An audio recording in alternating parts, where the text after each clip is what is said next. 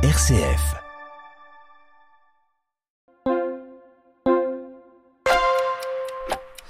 Bonjour à tous, donc euh, nous, euh, nous nous retrouvons pour le quatrième rendez-vous au sujet de la paix. Et donc euh, notre invitée Céline Claude est toujours à, côté de moi.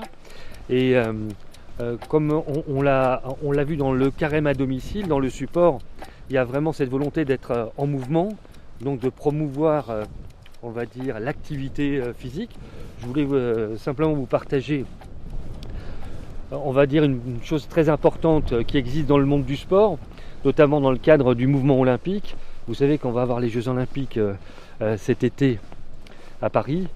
Et, concrètement, la, paix fait partie de l'objectif euh, de ce mouvement, de ce mouvement olympique, puisque donc cette compétition rassemble les peuples et que très concrètement, il va y avoir la trêve olympique qui va s'installer sept jours avant le démarrage de ces Jeux olympiques et qui va durer jusque 7 jours après les Jeux paralympiques. Alors cette trêve est un, on va dire un temps très officiel puisque ça a été signé et négocié au niveau euh, de l'ONU et, euh, et donc c'est vraiment un temps euh, très clairement consacré à ces Jeux sportifs dans une paix relative. On parlait de fausse paix peut-être, mais d'une paix relative sur toute cette période. Et je trouve que le message du sport euh, qui am- amène à la paix, alors qu'on est souvent dans des logiques d'adversité, eh bien c'est un message très positif et qui était important de souligner quand on aborde euh, le sujet de la paix dans le, dans le monde. Voilà. Alors Céline, est-ce que tu savais un petit peu euh, tout cela par rapport à la trêve olympique?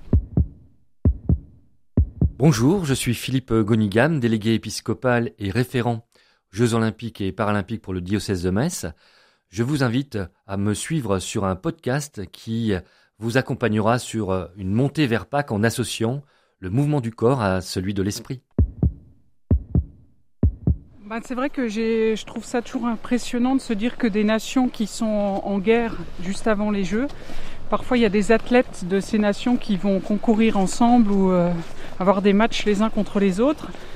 Et euh, je trouve ça beau de se dire le sport dépasse le cadre du conflit, parce que des, des athlètes qui sont de nations en guerre euh, vivent cet événement ensemble.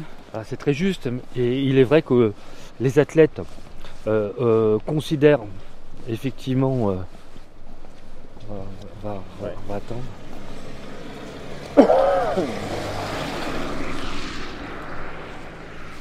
C'est très juste, euh, Céline.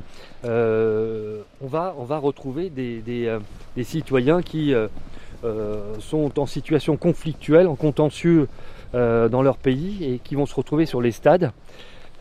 Mais en clair, un sportif, un sportif a un adversaire, pas un ennemi.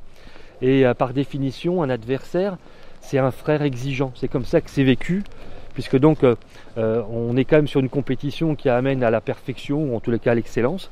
Et c'est vraiment cet acte-là et cette relation qui existe, parce qu'en fait, ils vont se retrouver sur le stade dans cette confrontation, mais le soir, ils sont tous au village olympique sous le même toit. Et donc on est vraiment dans cette logique de, paix relative sur toute cette période olympique. Oui, comme si l'adversité finalement permettait aussi à chacun de donner le meilleur de lui-même. Complètement.